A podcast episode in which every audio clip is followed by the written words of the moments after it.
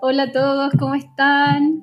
Yo estoy con mi invitada de los días lunes, eh, Daniela Martínez. Hola Dani, ¿cómo estás? Hola Andrea, muy bien. Desde Ensenada, desde Ensenada, esos parajes hermosos en el sur, la Dani ahí purificándose para entregarnos buena información, ¿no es cierto Dani? Ay, sí, me siento de verdad que súper bendecida. Creo que, que me tocara la cuarentena acá ha sido el mejor regalo. Lindo. Bueno, hace un rato conversábamos con Daniela sobre el feedback que hemos tenido sobre los podcasts anteriores, sobre todo el masculino, así que estamos, vamos a hacer uno de mujer, hombre, mujer, hombre, mujer, hombre, alternado porque necesitamos en el fondo harta información eh, con respecto a todo lo que tiene que ver con control eyaculatorio, exploraciones del mundo erótico en los hombres, desmitificar mitos, ¿no es cierto, Dani? Eh, sí, absolutamente. Sí. que son temas súper necesarios y que hay mucha desinformación, hay mucha ignorancia y que nos toca en el fondo hacernos cargo a hombres y mujeres eh, de nuestra, no solo de nuestra sexualidad, sino que de nuestro bienestar en general y el bienestar ahí, expanderlo al bienestar del, mundo en el que estamos.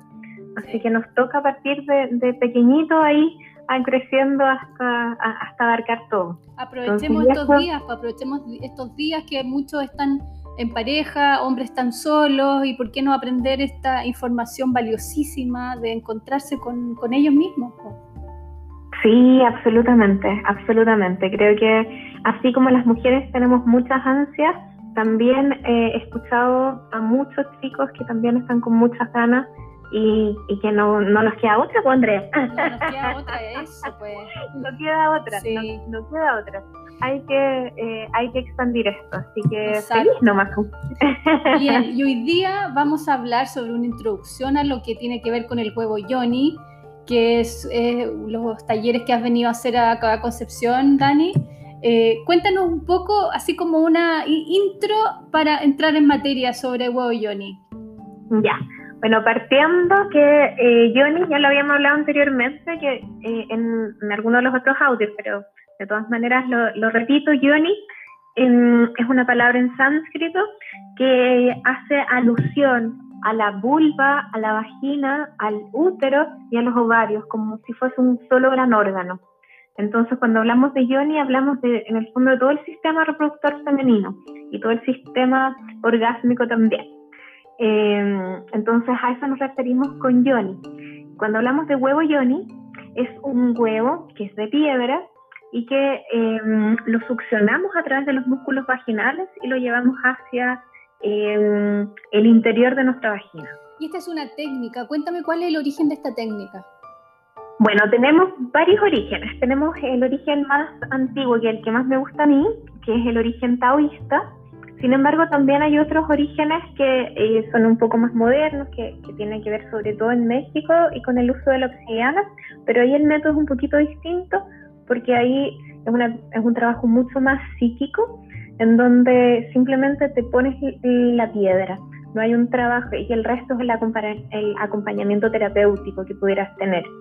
Y por otro lado tenemos este sistema taoísta de hace al menos 3.000 años, hacia atrás, en donde lo ocupaban las concubinas del emperador. ¿Cuál, era, la eh, finalidad del uso? la finalidad, claro, como que uno lo puede sonar en esta altura de que es algo súper patriarcal, y sí lo, lo fue. Pero también, por otro lado, eh, estamos hablando de, de, otra cultura y otra forma, en el fondo, también de ver la sexualidad. Sin embargo, si nosotros lo traemos hacia acá, hacia lo que acá Occidente eh, y, Chile propiamente tal, mm, es una piedra y tomamos estos conocimientos que ocupaban estas concubinas para tener mayor vitalidad, para mantenerse jóvenes, longevas, bellas, y saludables y asimismo entregar a través de los elixires que habitan en el cuerpo femenino como eh, cierta lubricación, ciertos líquidos celestiales que se le llama. Qué lindo el nombre de elixires, me encanta. sí, es, muy bonito porque de esa forma el otro, el, el, hombre, absorbe esta energía de vida saludable y también rejuvenece. Entonces estas concubinas por una parte se mantenían bellas, jóvenes em, y hermosas por mucho más tiempo, pero asimismo también entregaban esta energía al emperador para mantenerse también mucho más longevo, joven y vital. Entonces era una reciprocidad energética muy profunda.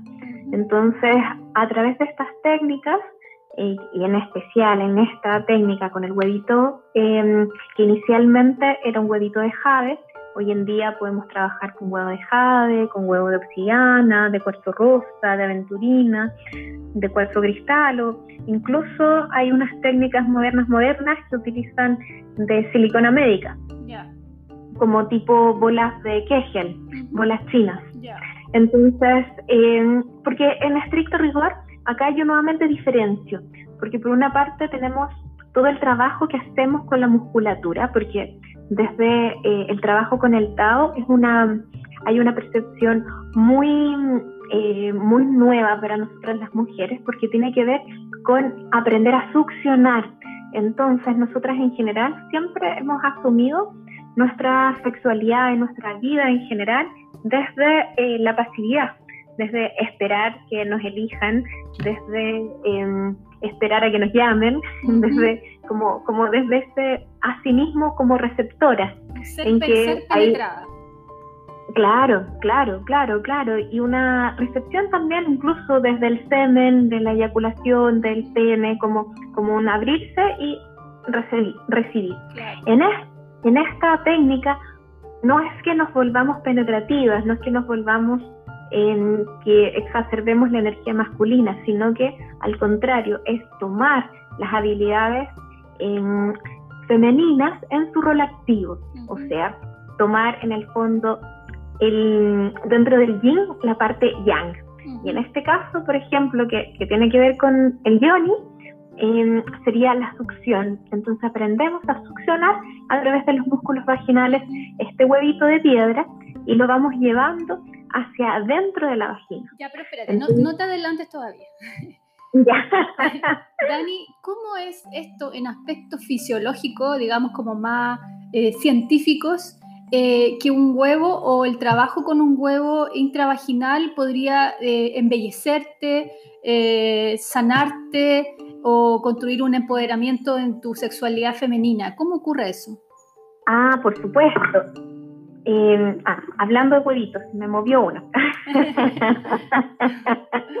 eh, mira, respecto a nivel físico, tenemos partiendo antes del empoderamiento y todo lo demás, yo hablaría como, como concretamente de los beneficios, que ayuda contra el prolapso uterino, nos ayuda eh, contra la incontinencia urinaria, em, nos ayuda a tener mayor lubricación, también mayor conciencia corporal, Em, ¿Y eso? Nos ayuda a mejorar nuestro piso pélvico. En realidad, el trabajo de peso y de tensión que, em, que se genera al trabajar con el huevito dentro es impresionante. Incluso nos ayuda para mantener nuestro centro si hacemos yoga, eh, hacemos algún tipo de ejercicio, nos centra y tenemos mayor equilibrio.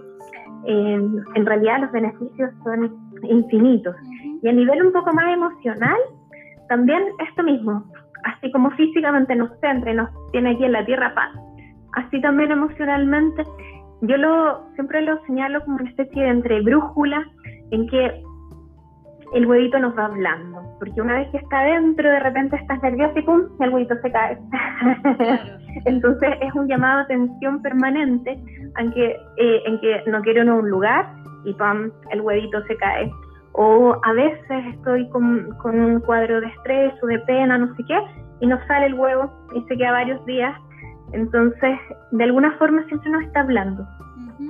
En términos fisiológicos, eh, ocurre en el fondo todo este fortalecimiento del piso pélvico, eh, mejores orgasmos, mejor lubricación, etc. ¿Es porque en el fondo en esa zona confluyen muchos terminales nerviosos? Y el trabajo muscular es lo que finalmente empieza como a activar todo ese trabajo. Bueno, es que ocurren varias cosas. Por una parte, sí, eh, hay un tema muscular y también que vamos creando nuevas redes neuronales y en el fondo creando un nuevo mapa erótico también en el cuerpo. Entonces vamos creando nuevas posibilidades y reactivando ciertos músculos y zonas del cuerpo que suelen estar dormidas y como al no ocuparse se van de alguna forma atrofiando. Entonces ahora es volver a darle sensibilidad. Bien. Esto también, eh, digamos, podrían usarlo desde qué edad las mujeres.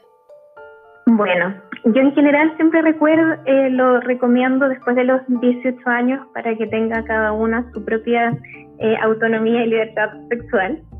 Sin embargo, estas técnicas antiguamente las chicas las aprendían una vez desde muy niñas. Incluso eh, una vez ya llegaba la menstruación ya manejaban estas técnicas. De hecho, hay como un mito, una leyenda taoísta de una maestra que aprendió esto de tan pequeña que después cuando se casó estranguló al marido.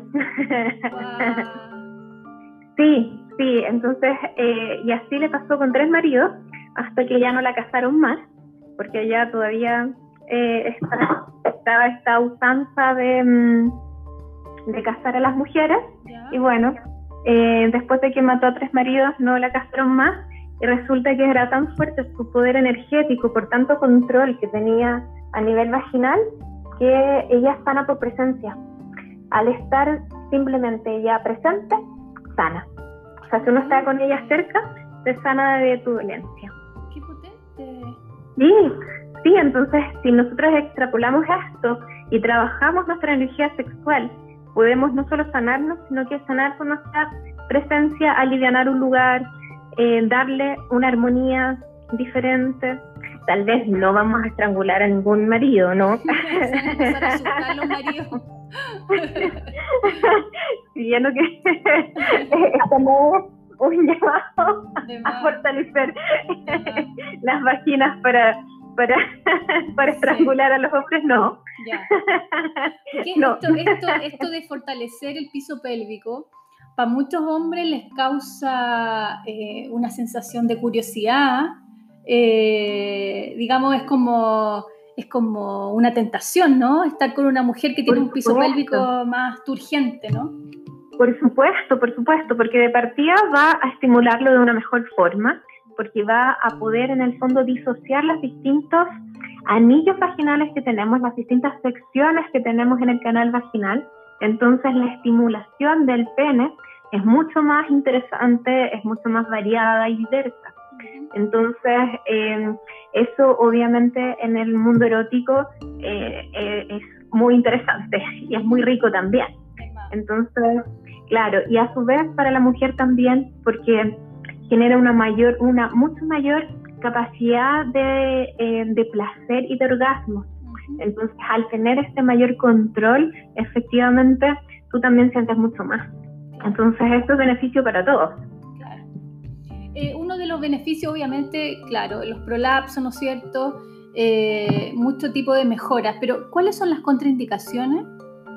Bueno, las contraindicaciones tienen que ver eh, sobre todo con los tipos de piedra y en el momento de la fertilidad en la que estés.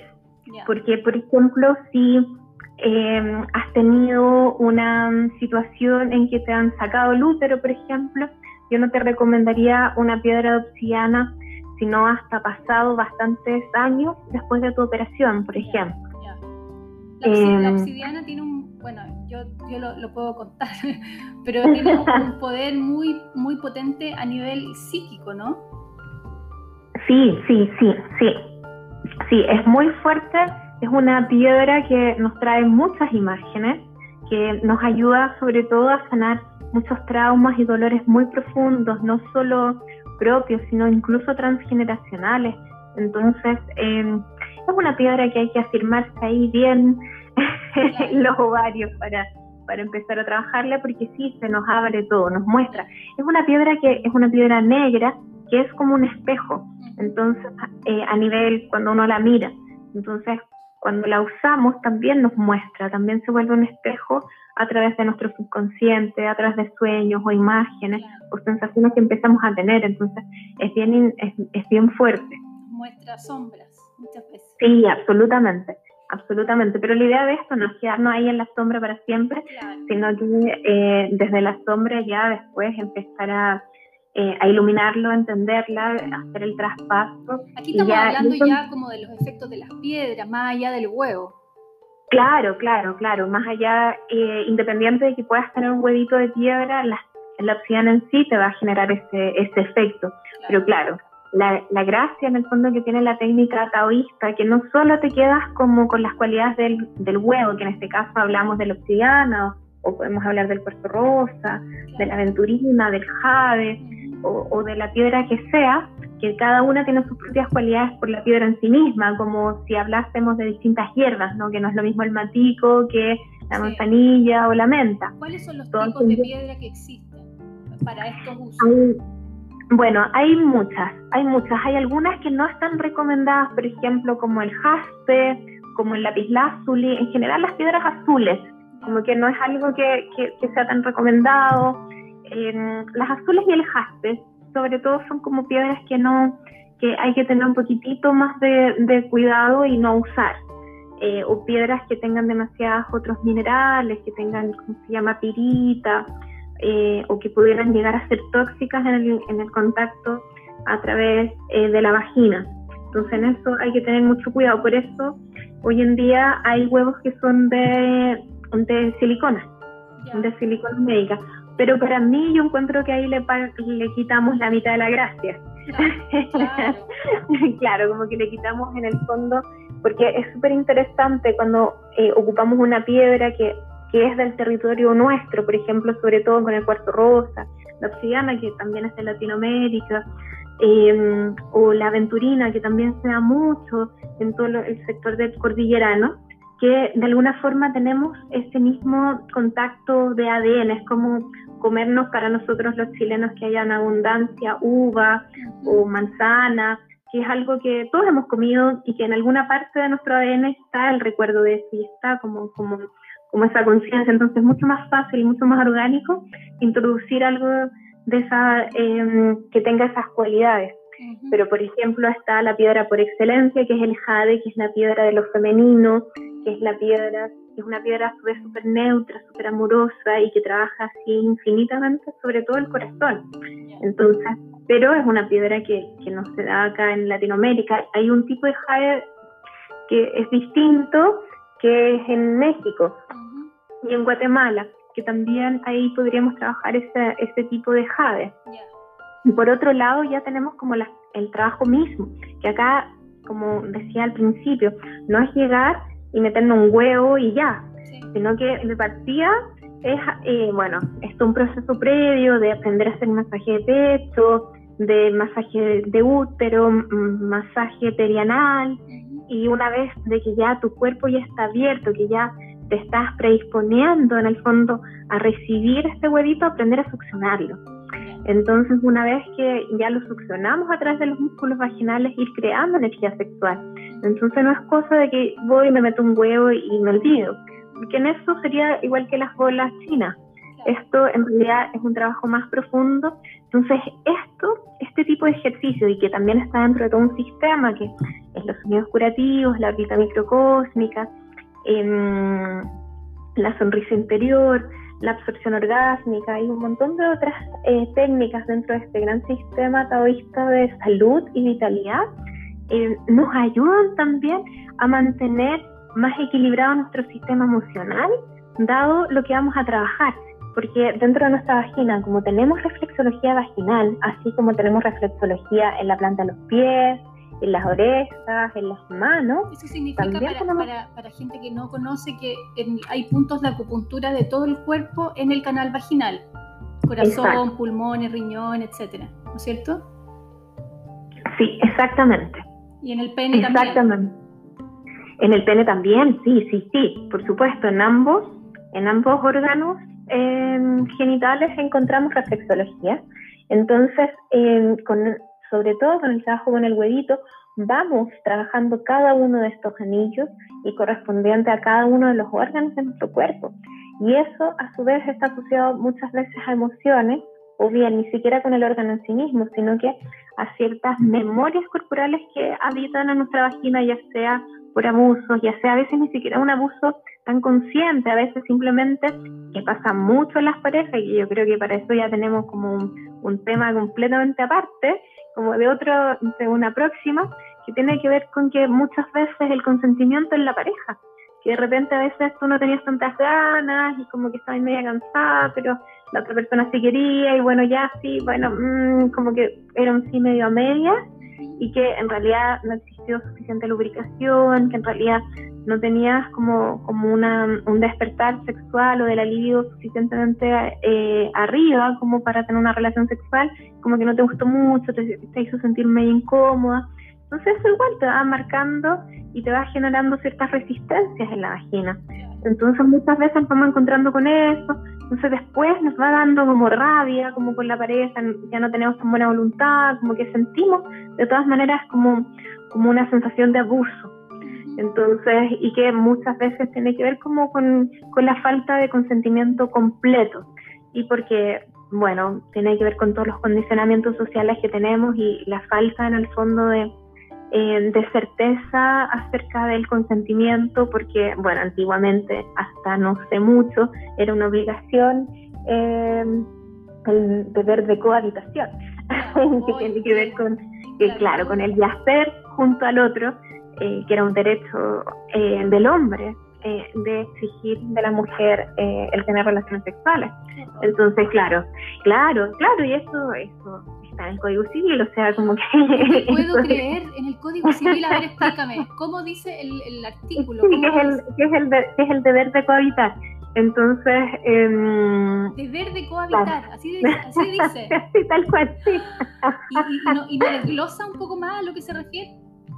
Claro, lo que pasa es que eh, tiene que ver con esto, que tiene que ver con el deber de las mujeres de tener relaciones sexuales con el marido, que en realidad es un deber mutuo, o sea, también uno puede exigir al otro eh, el tener relaciones sexuales, pero como antiguamente eh, había tanto desconocimiento de nuestro cuerpo y, y, tanta falta de placer al tener relaciones sexuales, era mucho menos probable que una mujer lo exigiera que lo exigiera un hombre. Claro. Entonces, que es algo que yo digo que siempre tengo como en la cruzada hasta el día de hoy, se considera el cuerpo femenino como casi como un bien de público. Entonces, claro, claro, que eso es algo que está ahí y que está latente y por eso tanto acoso callejero, por eso tanta eh, que claro, uno no se anima a ponerse una falda muy corta y salir a la calle, como que es algo que, todavía existe. Con abogadas como tú vamos a tener que tratar de transformar este código civil. claro, claro, sí, absolutamente, absolutamente nos toca. Yo creo que ahora que, que bueno, se vienen todos los cambios sociales, también es algo que, que vamos a tener que, que ir cambiando, ir adaptando a estas nuevas realidades y las nuevas conciencias, porque tampoco es que antes haya sido con una animosidad de maldad eh, hacia lo femenino. No, no, no, no había como algo como realmente así, yo quiero hacerte daño. No, no, yo, yo no creo en eso. O sea, probablemente más de alguno, exacto, había una inconsciencia y, y, había una diferencia muy grande entre los derechos y deberes de las mujeres versus los de los hombres. Entonces, que eso todavía estamos súper al entonces, pero igual es interesante cómo a través de estas técnicas también nos vamos unificando con, como con la vida cotidiana y concreta, en donde nos vamos encontrando con estas pequeñas cositas y que, que es así como, wow, yo no me había dado cuenta de esto. Oh, yo no sabía que tenía esta rabia. Entonces simplemente le hacía la vida cuadrita me haría durante el día.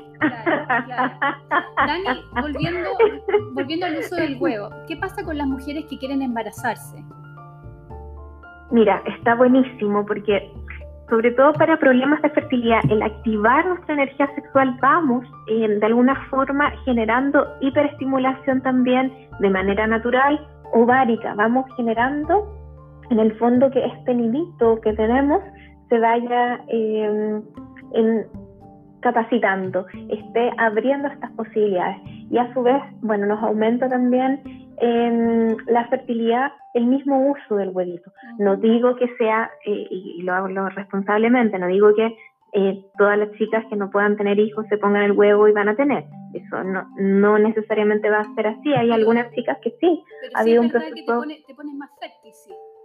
Sí, absolutamente te pone más fértil.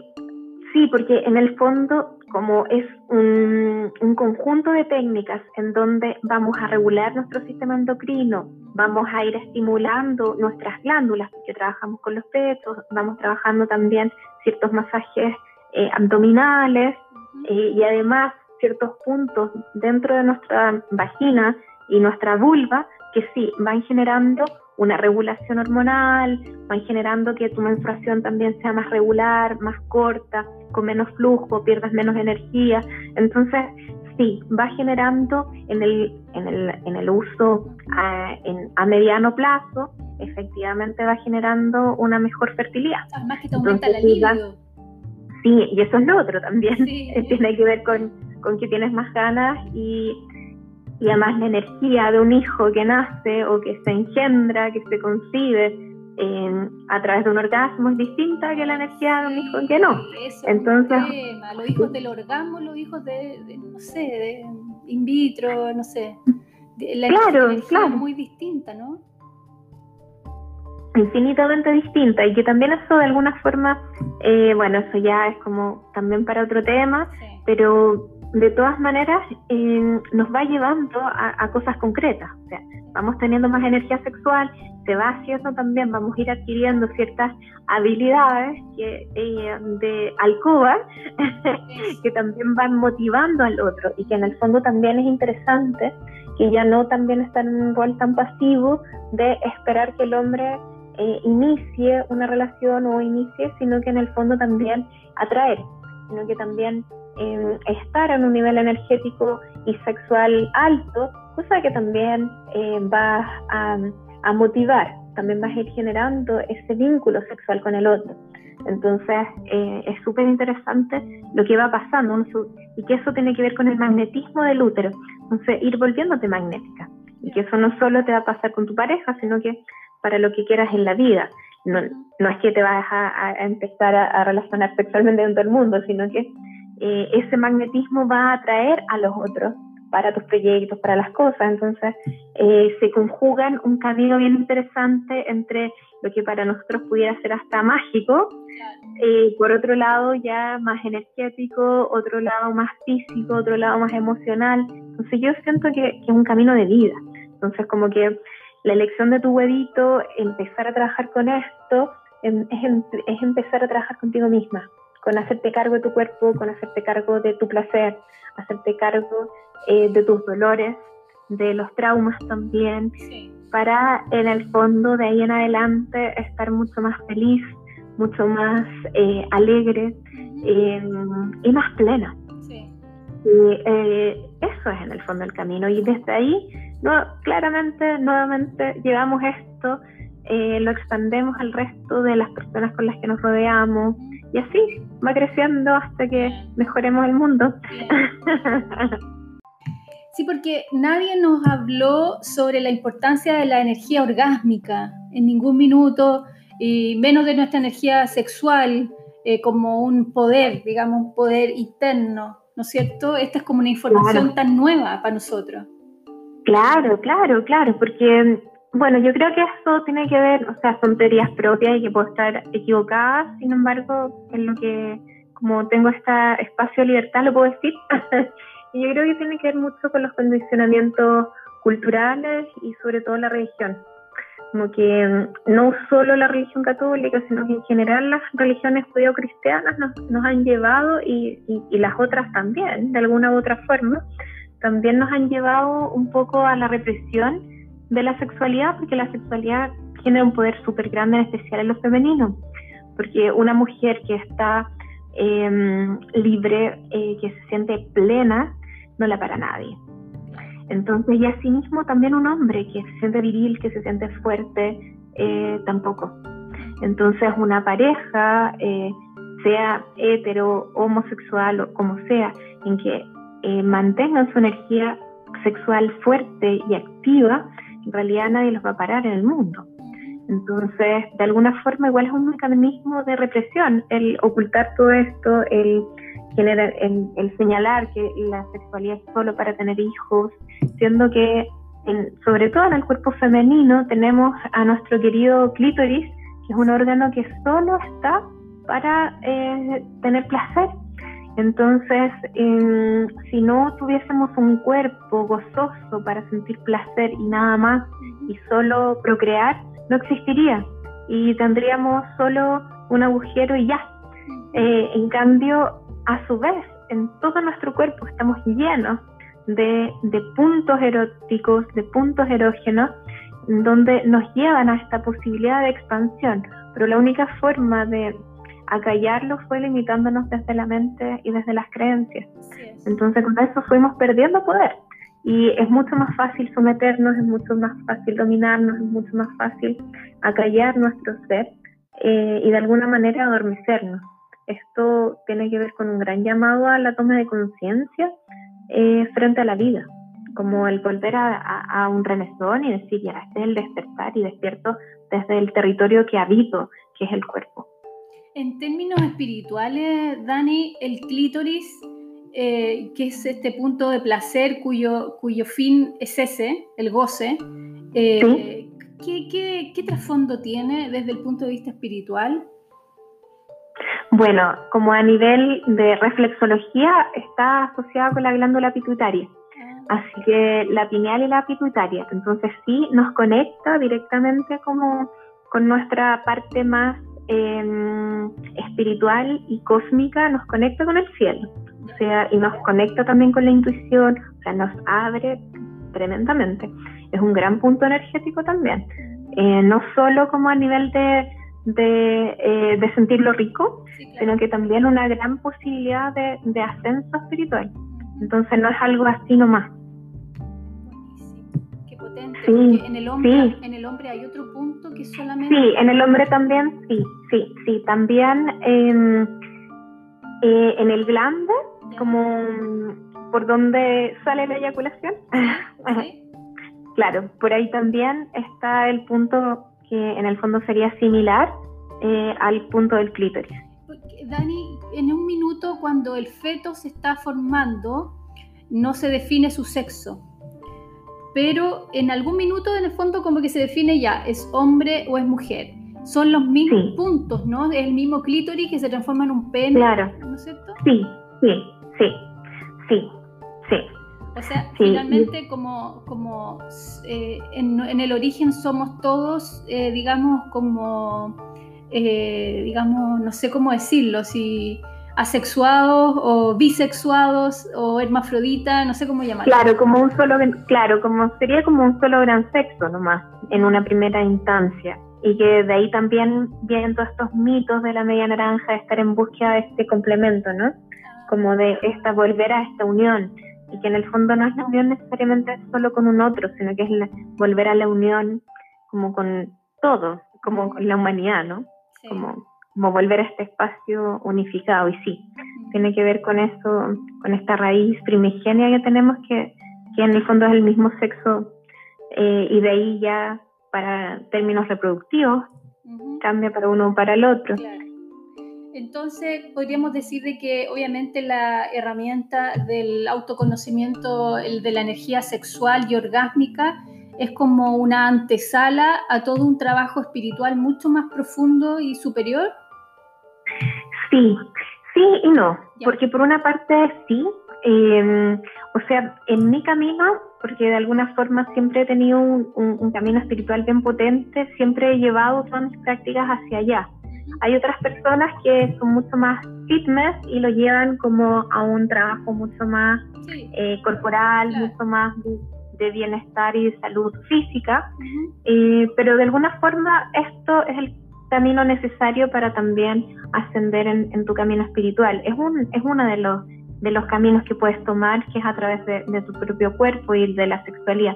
No es el camino o el único camino, sino que en algunas personas esto nos ha llevado a un encuentro con lo espiritual profundo y hay otras personas que en realidad hay un encuentro más con su emoción, hay una eh, de sanación de, a nivel físico, sobre todo si, no sé, alguien tenía algún tipo de enfermedad, eh, como en mi caso, que, también fue mi caso, como eh, que era um, y vaginismo, en donde se te cierra, y claro, a través de estas técnicas ir logrando tener una apertura nuevamente, volver a, tener una recuperación, una salud plena nuevamente, eh, es un gran camino. Desde ahí yo fui descubriendo, me fue llevando como un camino un poco más espiritual, pero hay personas que se quedan ahí y creo que ya con eso es suficiente. ya eso ya, eso ya es, es un montón. Y al mismo tiempo también debe ser maravilloso cuando te encuentras con una pareja que es como tu, digamos, tu compañero en estas eh, prácticas o en esta sabiduría de la sexualidad el tantra o el erotismo, etcétera, ¿no? Claro, por supuesto, o sea, encontrarnos con un otro, o sea, primero yo siempre defiendo la idea de que la sexualidad es propia. Entonces, una vez que hemos desarrollado esto, también empezamos a vibrar distinto y empezamos a encontrarnos con distintas personas que no necesariamente van a conocer esta técnica, porque estas técnicas para nosotros están recién llegando y lo que nos llega de alguna forma también está súper occidentalizado, entonces tampoco hablamos de, técnicas puras, eh, sin embargo sí tiene que ver con una toma de conciencia distinta. Entonces dos personas que aunque tal vez no conozcan las técnicas eh, tan en profundidad, ir interiorizándose en esto, ir leyendo, estudiando, tomando cursos, eh, de alguna forma también te lleva a un, a un estado como nuevamente de inocencia y de descubrimiento de tu sexualidad distinta. Entonces, cuando te encuentras con un otro que quiere explorar estas técnicas y ya no es solo un desahogo la sexualidad, sino que un encuentro, eh, un encuentro que puede ser amoroso, que puede ser espiritual, un encuentro que puede ser hasta meditativo, eh, es precioso.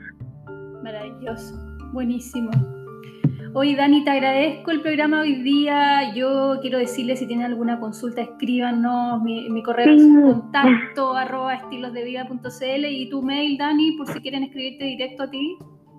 Mira, yo creo que por ahora que te escriban a ti directo, porque eh, eh, sí, yo creo que por ahora eh, a ti directo y si no, por último, que me pueden escribir al Instagram, que es arroba experiencia-oceana Em, que podría ser un, súper buen canal de comunicación, eh, por ahora más que el correo. Bueno, y se vienen más conversaciones, hay mucho, mucho por, por conversar sobre hombres, sobre más sobre mundos eróticos, desmitificar mitos, ¿no es cierto? Más conciencia corporal. Así que muchas gracias, Dani, nos vemos el próximo lunes.